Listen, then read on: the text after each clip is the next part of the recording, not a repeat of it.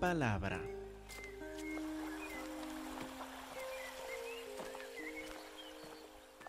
Estamos en Primera de Juan, en capítulo 1, que va a dirigir nuestra comprensión de toda la carta. Primera de Juan, capítulo 1, versículo 4. Acuérdense que Juan nos dijo que estas cosas les escribimos para que su gozo sea cumplido. Este es uno de los propósitos de la carta, que nuestro gozo sea cumplido, que llegue a su punto perfecto.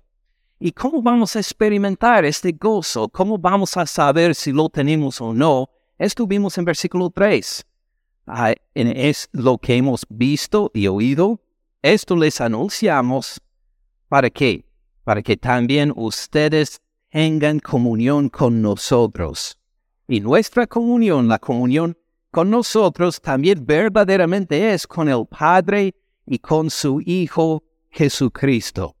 Es decir, vamos a experimentar este gozo perfecto, este gozo que llegó a su punto perfecto por reconocer la comunión, el convivir, el amor entre nosotros y este amor compartido con nuestro Padre Celestial y su Hijo Cristo Jesús también. Así es como experimentamos ese gozo. Si usted gana la lotería, va a haber gozo, claramente.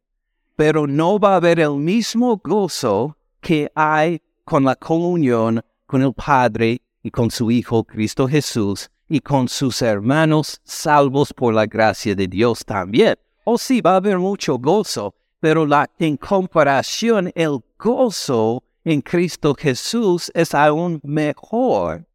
Y tal vez algunos no están convencidos y dirán, no, preferiría ganar la lotería, ganar unos millones de dólares. Muy bien, bueno, y al llegar al final de su vida, ¿qué va a hacer con todo ese dinero cuando ya está respirando su último? Se va a consolar con el hecho de que tengo millones de dólares en mi cuenta bancaria. Esto le va a dar gozo en este momento. No, no le puede rescatar la vida. En cambio, con la comunión con el Padre y su Hijo y entre nosotros, tenemos gozo eterno, con vida eterna, y la muerte es simplemente el pasar de un salón a otro para seguir disfrutando la presencia constante de nuestro Señor. Por eso nuestro gozo va a llegar a su punto perfecto en comunión con el Padre y el Hijo y con nuestros hermanos salvos por la gracia de Dios en Cristo Jesús. ¿Estamos de acuerdo? Entonces vimos hace ocho días que el estorbo más grande que hay para nuestra comunión con Dios, nuestra comunión con el Hijo Cristo Jesús sin la comunión entre nosotros, el estorbo más grande, lo que quita más rápidamente nuestro gozo es nuestro pecado.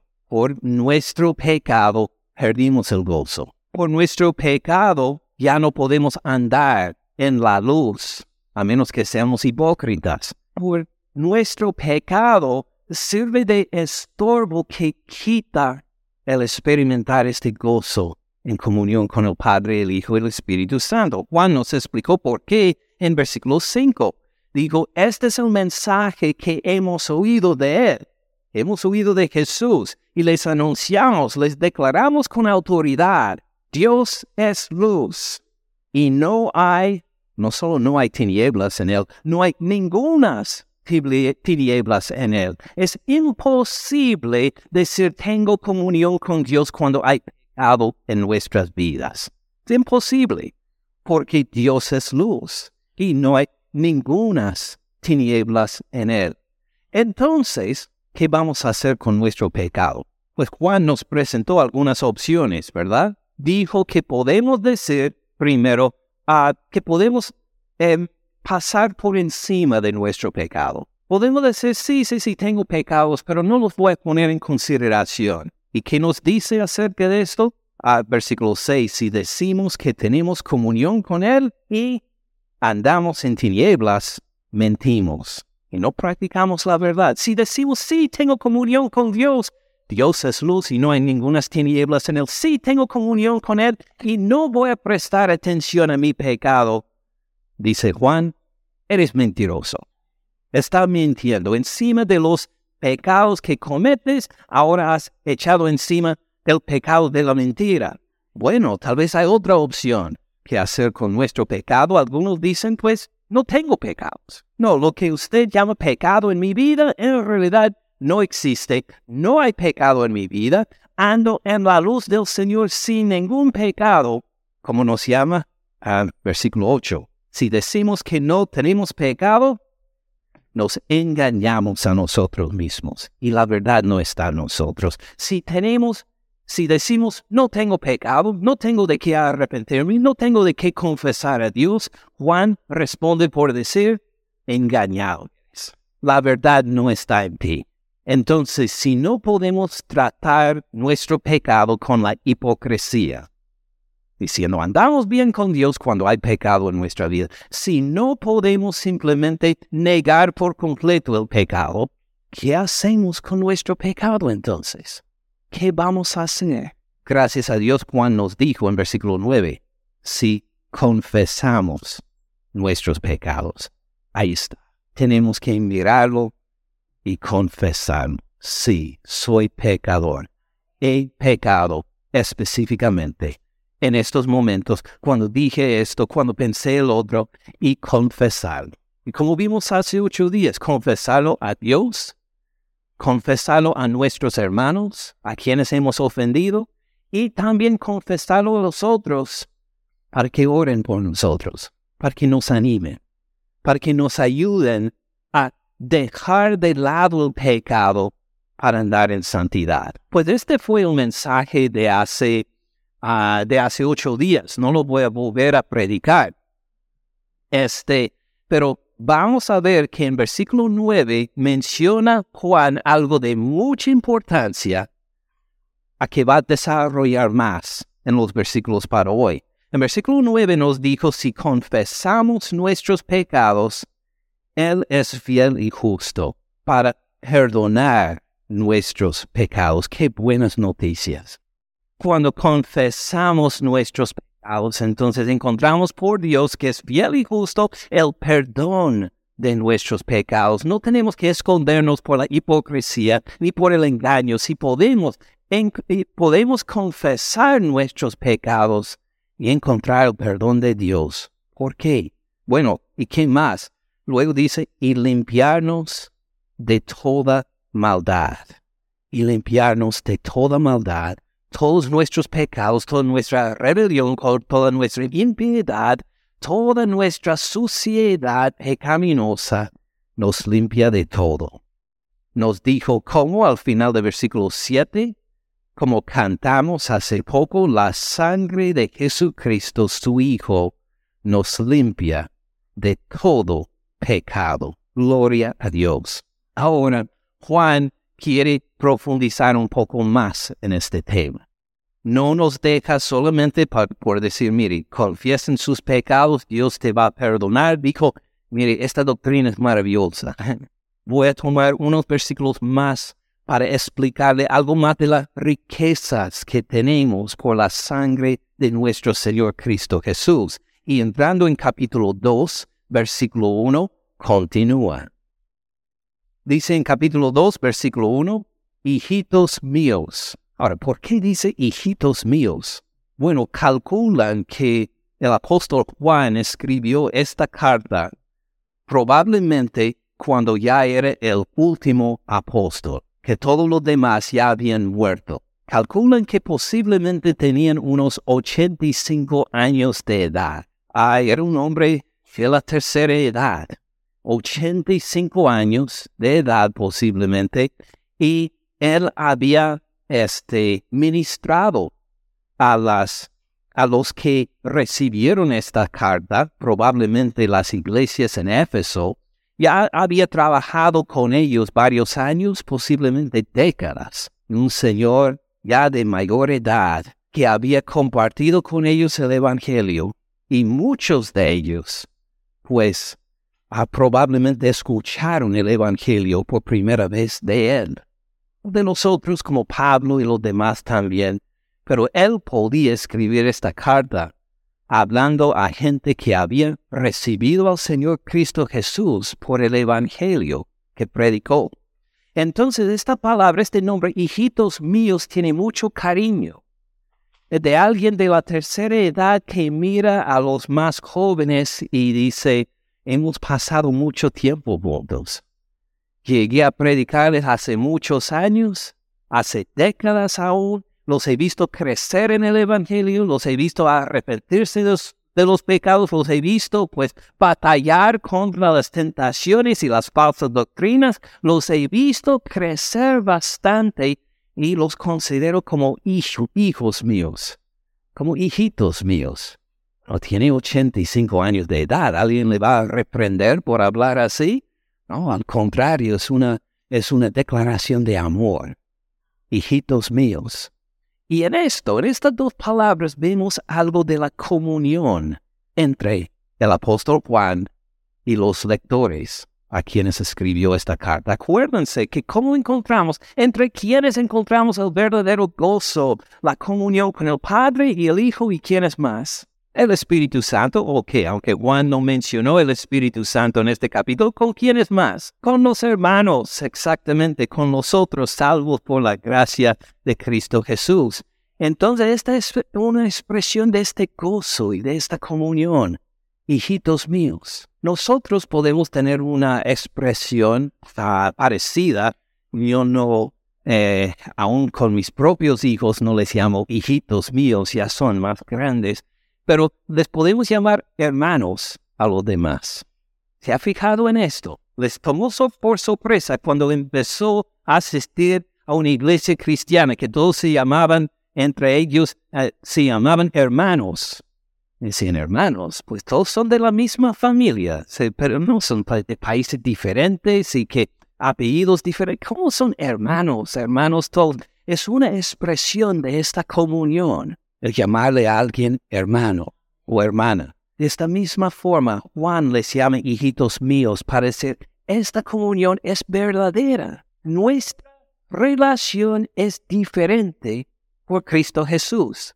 Si no nos hubiéramos conocido en la iglesia, al pasarnos en la calle, tal vez, tal vez ni nos habríamos saludado, tal vez no habríamos dicho ni palabra entre nosotros, pero ahora que hemos conocido en Cristo Jesús, somos mejor que amigos, mejor que conocidos. Somos hermanos en Cristo Jesús. Esta es una expresión de la comunión de que habla. ¿Qué estorba esta comunión con los hermanos? Pues el pecado. Entonces Juan nos dice acá, hijitos míos, estas cosas les escribo para qué? Para que no pequen. No quiero que haya ningún estorbo en nuestra relación. No quiero tener que reprenderles por la palabra de Dios. No quiero pues que andemos en enemistad o que haya una separación, una rotura entre nosotros. Hijitos míos, estas cosas les escribo para que no pequen. Porque es tan fuerte el pecado que puede causar tanto daño en la comunión entre hermanos o en la comunión con Dios y nuestro Señor Cristo Jesús. Pues acuérdense algunas cosas, unos tres pasajes sobre el pecado. Uno encontramos otra vez en capítulo 1, versículo 5. Este es el mensaje que hemos oído de Él y les anunciamos, Dios es luz y no hay ningunas tinieblas en Él. Por eso no podemos tener comunión con Dios, con el pecado, con nuestro alma ensuciado por el pecado, no tenemos comunión con Él. Y también nos declaró Romanos 1, 18, con un dedo en primera de Juan, vayan a la izquierda hasta la carta a los Romanos, a Romanos capítulo 1, versículo 18, Romanos 1, 18, Romanos 1, 18 dice, porque la ira de Dios, fíjese en esta expresión, fue una ira ardiente, una ira justa, una ira contra el pecado. La ira de Dios se revela desde el cielo, viene de Dios. ¿Contra qué? Contra toda impiedad e injusticia de los hombres, que detienen con injusticia la verdad. Cuando dejamos de lado la verdad, cuando dejamos de lado la obediencia, a la verdad de Dios, a su palabra, cuando dejemos de lado, cuando dejamos de lado las cosas de Dios, ¿cómo nos encontramos bajo su ira? Porque Él tiene que revelar su ira justa contra toda impiedad e injusticia. No solo la mayoría, no solo algunos. No podemos decir que sí he pecado, pero no importa mucho a Dios. Como vimos hace ocho días también, Él tiene que castigar toda impiedad. No puede dejar ningún pecado sin el castigo apropiado, porque Él es luz y no hay ningunas tinieblas en Él. Por eso nos dijo el Señor Cristo Jesús en el Evangelio de, Mateo, sigan a la izquierda, Mateo 10, versículo 28, dijo Jesús, hablando del juez justo, hablando de Dios, no teman a los que matan el cuerpo, no teman a la gente, los pandilleros, los ladrones, los asesinos, quienes no, no teman a ellos. No teman a los que matan el cuerpo, mas el alma no pueden matar. Temen más bien a aquel que puede destruir el alma y el cuerpo en el infierno. Temen a este. Los otros le matan, le asesinan y ¿qué más pueden hacer? Nada. En cambio hay uno a quien está dado el juicio que le puede decir para el infierno eternamente. Temen a él. Ven por qué es tan fuerte, tan urgente que concentremos en nuestro pecado. Como Juan dijo, no podemos decir, ah, no peco. Ah, voy a mirar por encima de mis pecados. Nos toca confesar nuestros pecados, reconociendo que tenemos perdón en la sangre del Señor Cristo Jesús. Por eso, volviendo a Primera de Juan, capítulo 2, versículo 1, con mucho amor y mucha severidad. Dice el apóstol Juan, hijitos míos, estas cosas les escribo para que no pequen. No permitan que el pecado se quede en su vida. No permitan que el pecado siga sirviendo de estorbo en su relación con Dios y su relación con los otros hermanos. Les escribo para que no pequen. Y si alguno ha pecado, abogado tenemos. Uno va a decir, no hay esperanza. Si estoy bajo la ira de Dios, si debo temerle, al ser pecador, soy pecador, no hay esperanza. Dijo, mire, si alguno ha pecado, abogado tenemos. Y habla de Cristo Jesús en el resto de este versículo en el que sigue con cinco nombres o títulos o descripciones que tiene que ver con la resolución de nuestro pecado, que tiene que ver con el perdón de nuestro pecado. Es decir, dice, hijitos míos, estas cosas les escribo para que no pequen. Pero si alguno ha pecado, no hay que desesperarse, porque tenemos, vamos a empezar con el primero de cinco, abogado tenemos. Abogado tenemos. Uno que nos representa en la corte, pero que nos representa en la corte de Dios. Uno que nos representa ante el juez. Pero el juez, no siendo algún juez acá en el condado Gwinnett, sino un juez de que es Dios mismo. Tenemos abogado. Muchos de nosotros hemos tenido que presentarnos delante de un juez se acuerdan de la preocupación antes. Cuando se da cuenta, estoy en una corte, voy para una corte, voy para una cita delante de un juez. Y este puede tomar una decisión que cambie mi vida. Tal vez tengo que pagar una multa grande, por la cual voy a estar trabajando duro por mucho tiempo para poder pagarlo. Tal vez voy a tener que cambiar mi residencia. Tal vez va a haber una separación entre familiares y amigos solo por la decisión de esta persona. Se, se acuerdan de esta ansiedad y de esta preocupación. ¿Qué va a pasar? Entonces, ¿qué buscamos en estas situaciones? Mejor a quién buscamos a un abogado que nos ayude. Contratamos a un abogado que nos guíe por este proceso, que nos diga, pues, ¿Qué va a decidir el juez en mi caso? Mire, esta es mi información, pero no sé no, soy abogado, no sé las leyes. No sé cómo Él las va a interpretar en mi caso. No sé si va a decidir a mi favor o en contra mí. Ayúdame. Entonces contratamos a un abogado que llegue a representarnos, si es buen abogado, llega a representarnos delante del juez para representar nuestro caso. Igual tenemos con nuestro pecado. No estamos solos, sino que hay uno que nos guía uno que conoce bien cómo el juez va a decidir acerca de nuestro caso, uno que nos va a representar, uno que nos va a consolar también. Porque ¿qué pasa si está todo ah, ansioso por su cita en la corte y no puede dormir las noches y se acerca la fecha y está preocupado? Un buen abogado va a tener algo de cariño para poder ministrarle el consuelo, para poder apoyarle, ¿verdad? Tal vez muchos no hemos tenido esta clase de experiencia con un abogado, pero así debe hacer, de reconocer que no solo se trata de un caso, sino de una persona también. Y así es nuestro Señor Cristo Jesús. Tenemos abogado, uno que no solo ve nuestro caso con una frialdad para lograr alguna meta, sino algo que nos consuela en el camino también que nos dirige para una decisión a nuestro favor si confiamos en Él. Ha tenido que confiar en su abogado cuando no estaba seguro si iba, si debía, si era digno de confianza o no. Ha tenido que pagarle más dinero a decir que espero que esto resulte bien porque es bastante caro contratar un abogado así y no sé si en realidad tome en cuenta mi caso y lo que estoy sufriendo, ha tenido que sufrir esto. Pues no tenemos que sufrirlo con Cristo Jesús.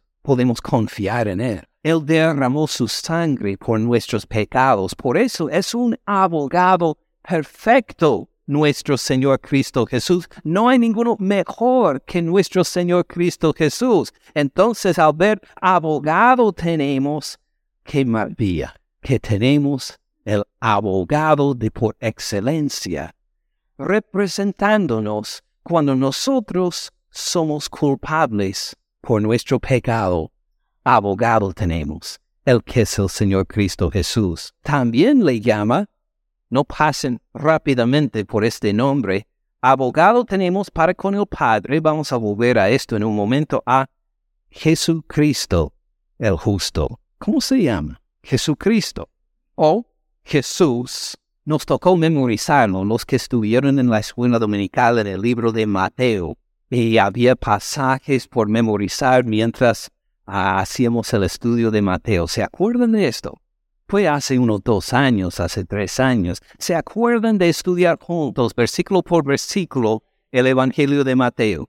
¿Se acuerdan que nos tocó memorizar Mateo 1.21? Pues mirando los apuntes para asegurar que yo lo tengo correcto. Sí, Mateo 1.21. ¿Se acuerdan lo que dijo este versículo? Y dará a luz un hijo y llamará su nombre Jesús, porque él salvará a su pueblo de sus pecados. Ven que necesitamos más que un abogado porque somos culpables. No es que queremos un abogado que nos represente bien porque somos justos y debemos ser aprobados por Dios. No, al contrario, somos culpables.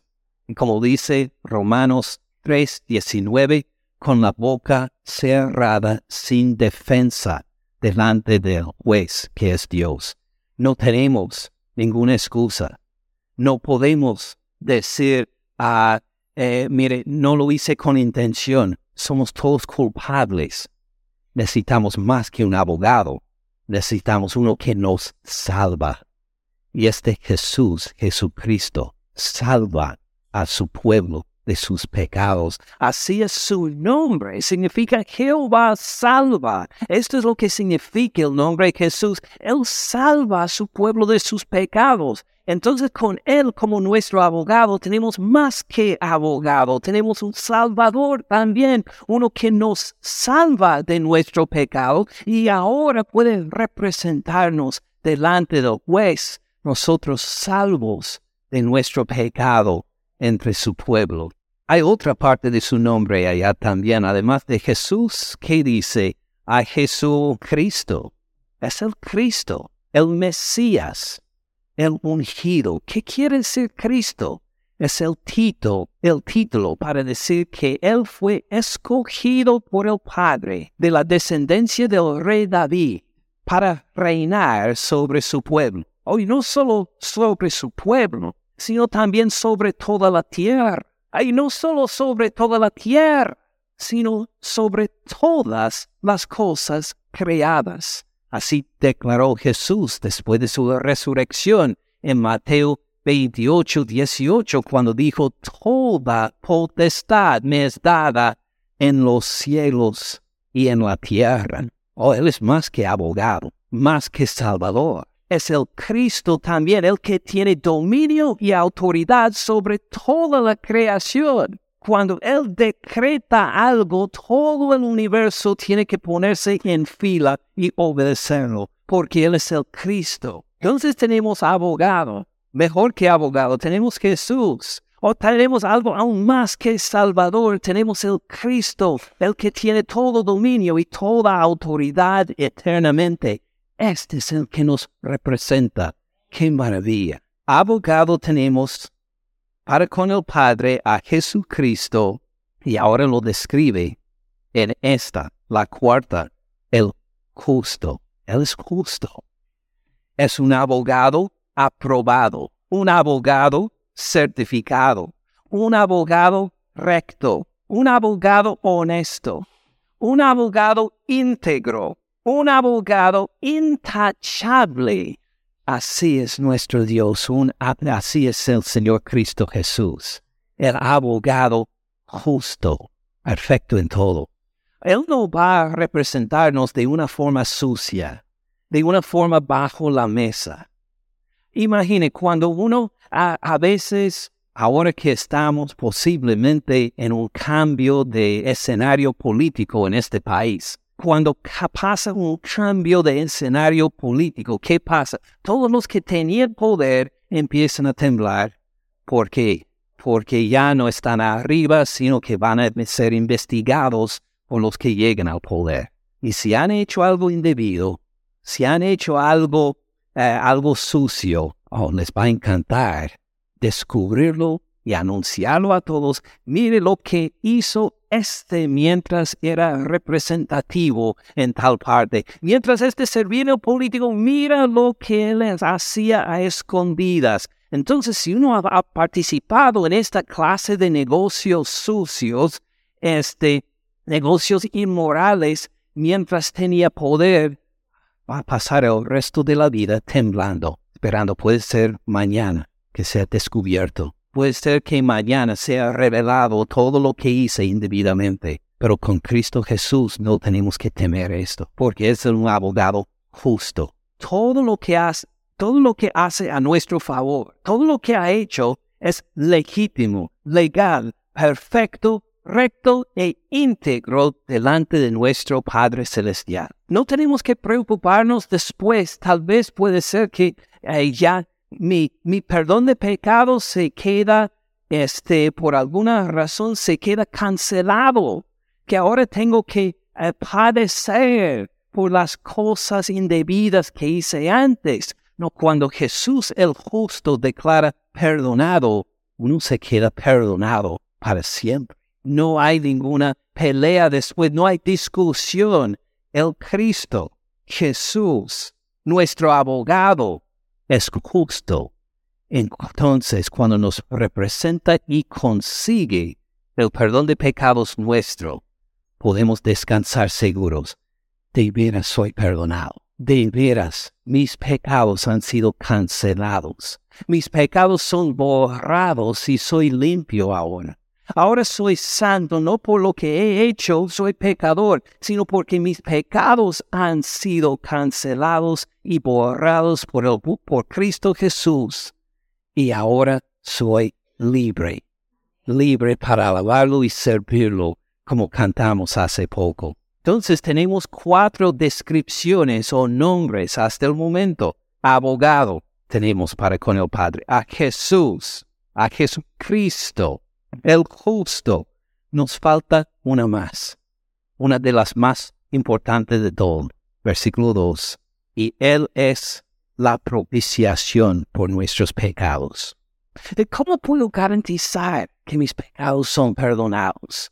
Juan contesta en versículo 2, Él es la propiciación por nuestros pecados. Algunas observaciones. Fíjense primero en que Juan, para describir al Señor Jesús, hasta el momento ha utilizado vocabulario de la corte, vocabulario jurídico, vocabulario de, de la política, del dominio. Le ha llamado abogado, el Cristo.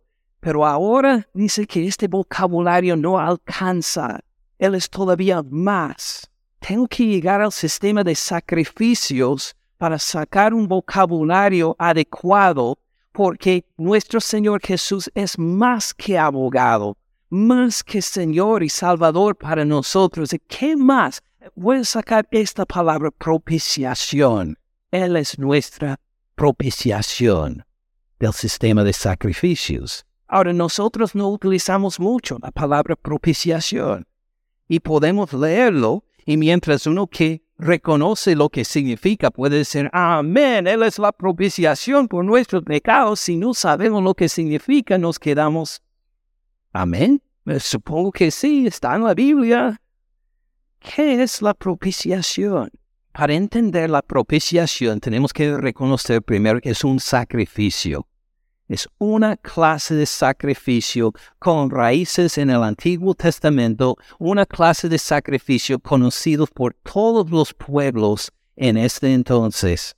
Un sacrificio que tenía el fondo de lo que vimos en Romanos 1.18, de la ira de Dios. La ira de Dios está contra nosotros. Estamos bajo la ira de Dios.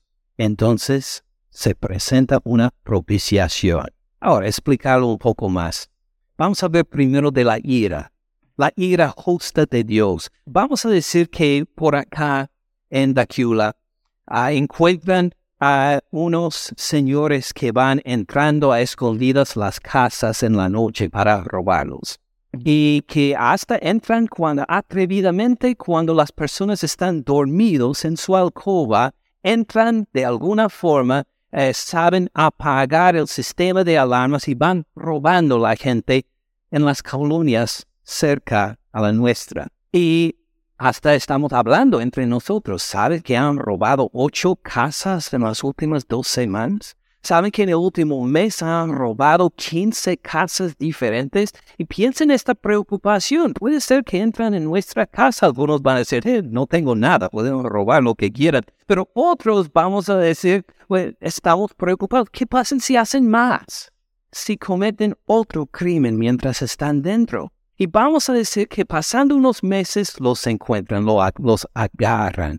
Y dicen, qué bien, podemos otra vez dormir en paz, porque han encontrado a estos ladrones y lo llevan delante de, de un juez en la corte acá en y este, el juez escucha el caso y dice, mire, ustedes han robado unas 50 casas en tres meses. Ah, pero ¿saben qué? Los voy a dejar libres su primera vez, sí. Bueno, todo, pues sí, sí, era un error. Ustedes están, ah, ah, se han disculpado por esto. Se quedan libres. Ahora, ¿cómo sería su reacción si ocurriera esto? ¿Estarían enojados? Ah, ¿Reaccionarían con ira contra este juez? ¿Con una ira justa? Sí, porque es injusto lo que éste acaba de hacer en declarar que están bien, que siguen a las calles, que que, que, no lo hagan otra vez, pero sin ninguna multa, sin ningún tiempo en la cárcel, diríamos que esto es una injusticia. Este es el fondo cuando hablamos de la propiciación, pero hablando no de la ira nuestra, sino de la ira de Dios contra nosotros por nuestro pecado, la ira del que puede echar nuestra alma en la condenación eterna, que tiene una ira justa contra nosotros. Fíjese en el peso de esta culpabilidad. Ahora, para entender bien la propiciación, voy a hacer una comparación entre tres cosas. Primero, el perdón. Segundo, la restitución. Tercero, la propiciación. Algunos de ustedes ya saben qué ejemplo voy a utilizar. Lo voy a utilizar otra vez porque ha servido para que entendamos lo que es la propiciación. Vamos a decir que le robo a usted. Le robo a usted unos 500 dólares. Que mientras después del culto usted se va al baño y ha dejado la, la cartera o este, el dinero ahí en la silla, yo lo encuentro y digo, oh, mire, y saco 500 dólares de ahí. Ah, imaginen que tienen 500 dólares. Este, saco sus 500 dólares y los tomo y no le digo nada. Y luego, llegando a la casa, saca la cartera para decir, ¿y mi dinero? Alguien en la iglesia lo robó. 500 dólares me falta. ¿Cómo pasó esto? Y luego, mañana, llega al estudio acá llego para confesar mi pecado. Y le digo, hermano o hermana, mire, ayer encontré su cartera acá en la iglesia y robé unos 500 dólares. Este, lo confieso y pues la, lástima es que pues ya los gasté, no los tengo ya, pero vengo a pedirte perdón. ¿Me perdona? Déjeme preguntar esto primero. ¿Está enojado conmigo? Sí, Sí, todos pueden decir amén. Sí, estamos enojados contigo. Este, he confesado mi pecado, pedido perdón, ¿me perdonan? Por la palabra me tiene que perdonar, ¿verdad? Esto se llama el perdón. Ahora se queda muy contento conmigo y satisfecho, ¿verdad? No, me perdona, pero tal vez entre dientes, te perdono. hay, hay un perdón ¿Qué quiere decir que usted tome el daño de los 500 dólares perdidos y yo me quedo libre, pero bueno, me va a mirar dos, tres veces la próxima vez que paso cerca su cartera. Ah, va a estar ahí cada vez que le saludo, van a hacer esto para asegurar que no perdió nada. Ahora vamos a cambiar la situación un poco. Le robo los 500 dólares. El día siguiente le digo, mire, este, voy a confesar que le robé los 500 dólares, ah, no los he gastado, tómalos, los va a aceptar. Sí, este es su dinero, no es mío. Y esto se llama restitución, porque con la restitución quiere decir que le hice daño y ahora va a devolverle lo que le quité. Esto es más que perdón, restitución, le voy a devolver lo que le, le fue quitado. Ahora están muy contentos conmigo ahora, ¿verdad? Unos, la mayoría sería igual como yo si me pasara a mí, diría, todavía estoy enojado. no debe haber pasado. Imagina, el pastor de la iglesia me robó 500 dólares. Por favor, ¿qué está haciendo? El pastor no debe hacer esto y que aunque hay restitución, todavía se queda algo de la emoción, de la ira justa por lo que había pasado, ¿verdad? Perdón, restitución, ahora propiciación. Le robo los 500 dólares. Al día siguiente le confieso el robo y le digo, mire, me pesa tanto que le había ofendido de esta forma que pecado contra usted, que mi pecado ha servido de estorbo en nuestra relación. Me molesta tanto que, mire, quiero darle unos 10 mil dólares. Tómalos. Insisto. ¿Los va a tomar? Claro que sí. Yo lo haría si estuviera en sus zapatos. Sí. Estoy ofreciendo 10 mil dólares por 500. Ahora están contentos conmigo. Claro, hasta algunos me dicen, róbeme otra vez. Esto sí es buen negocio. ¿Qué hice? ¿Qué hice? Me importó tanto nuestra relación que en vez de solo pedirle perdón, en vez de solo restituir, le di la propiciación. Le di mucho más para quitar esta ira justa que tenía contra mí. Para borrar por completo esta ira justa para que se quedara otra vez gozoso, contento en nuestra relación. Así sirve la propiciación. Es mejor que perdón, mejor que restitución. Quita también no solo la culpa, sino toda la ira justa contra la persona por el pecado. Así se quita por la propiciación. ¿Quién es nuestra propiciación delante de Dios? Versículo 2. Él, hablando de Cristo Jesús, nuestro abogado. Jesús, el que salva a su pueblo, nuestro Salvador, el Cristo, el que tiene todo dominio, el justo, es también nuestra propiciación. No hay ninguna ira de Dios contra nosotros que creemos en Cristo Jesús. Ya la ira justa de Dios por nuestros pecados se ha acabado por completo, porque Él es nuestra propiciación.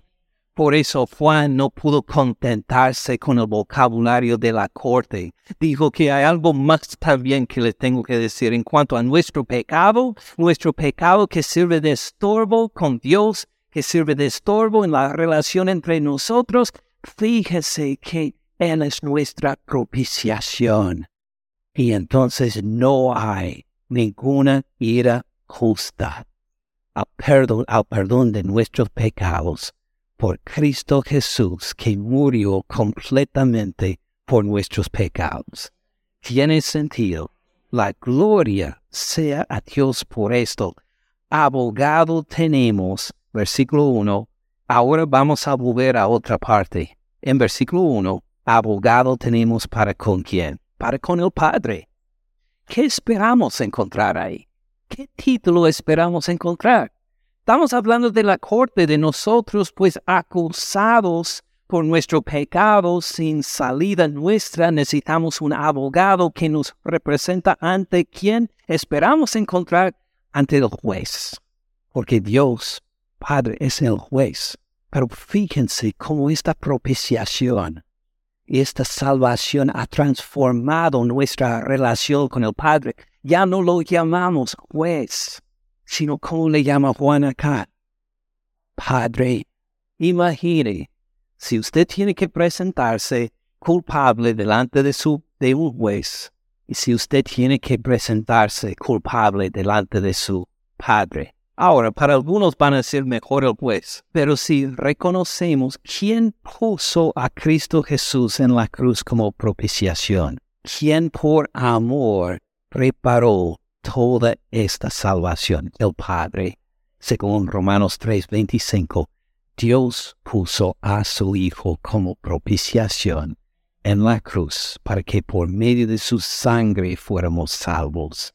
Entonces encontramos este juez no está con los brazos cruzados, listo para condenarnos, sino que es nuestro Padre celestial delante de quien aboga su Hijo Cristo Jesús, el justo por nuestra causa, que Él derramó su sangre por nosotros y entonces tenemos propiciación por todos nuestros pecados y fíjense una comunión con el Padre, con el Hijo y con nuestros hermanos también.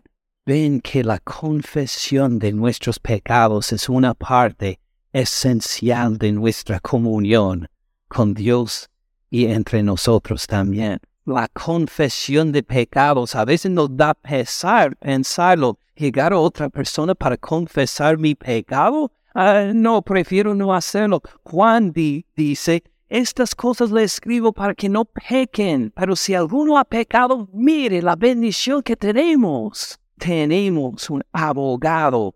El abogado con el Padre. A Jesucristo el justo, Él es la propiciación por nuestros pecados.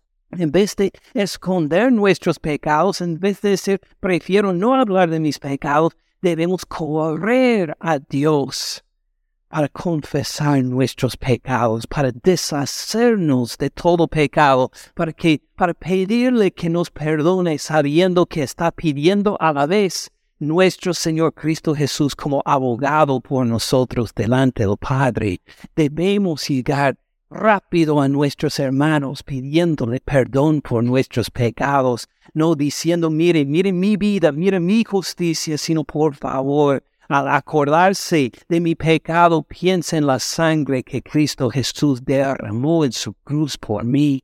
Así tenemos la confesión como una forma de andar en comunión con Dios y con los demás. Imagines cómo son restauradas nuestras relaciones con el Padre y el Hijo por la confesión de pecados, encontrando el perdón en Cristo Jesús. Imagine cómo las relaciones nuestras son restauradas también cuando confesamos nuestros pecados. Encontramos el perdón por la sangre del Señor Cristo Jesús. Por eso, dice Juan, el estorbo más grande en nuestra relación con el Padre, con el Hijo y entre nosotros el pecado. Pero tenemos el mejor remedio. Mejor que el remedio, tenemos un abogado. Mejor que abogado, tenemos Jesús.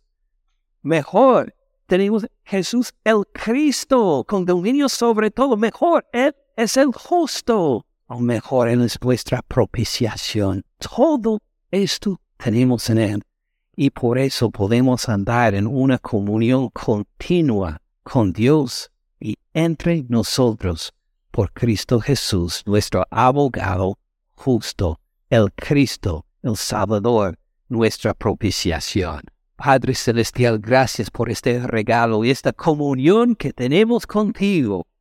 Gracias porque ahora somos libres. Tenemos el perdón completo de pecados tu ira justa contra nosotros ha sido propiciada. Gracias por esta invitación a la confesión de nuestros pecados. Y por eso, Padre, corremos de corazón hacia ti.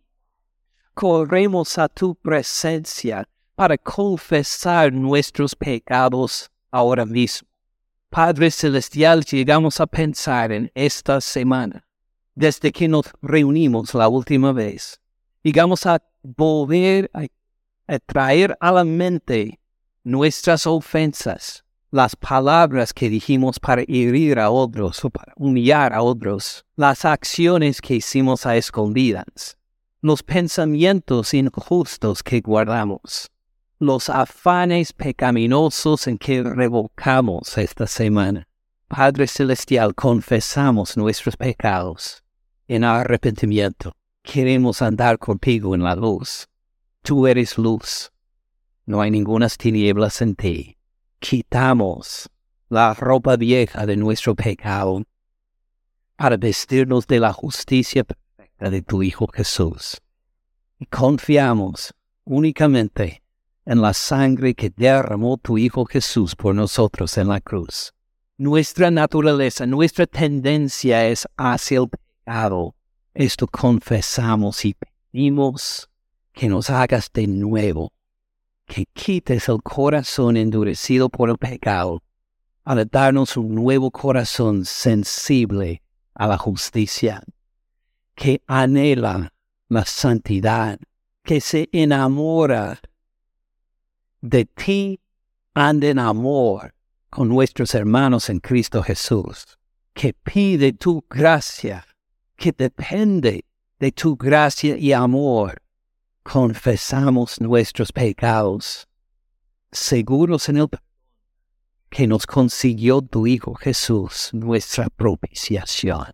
Gracias por el perdón de pecados. Gracias por restaurar nuestra relación contigo. Padre, si encontramos que hemos pecado contra alguien, y no hemos confesado este pecado para buscar restauración. Pedimos, Padre Celestial, que hoy sea el día también de nuestra confesión, seguros en la sangre que derramó tu Hijo Jesús por nosotros, para andar en comunión contigo, con tu Hijo y con todos los por quienes murió tu Hijo Jesús en la cruz. Gracias por todos los hermanos acá Gracias por nuestros hermanos en todo el mundo. Gracias porque este anuncio es para ellos también. Te glorificamos, te exaltamos en el nombre de nuestro Señor, nuestro abogado, Jesús el Cristo, el justo, nuestra propiciación. Amén. Gracias por escuchar al pastor Ken en este mensaje. Para más recursos, Visite caminandoensupalabra.org.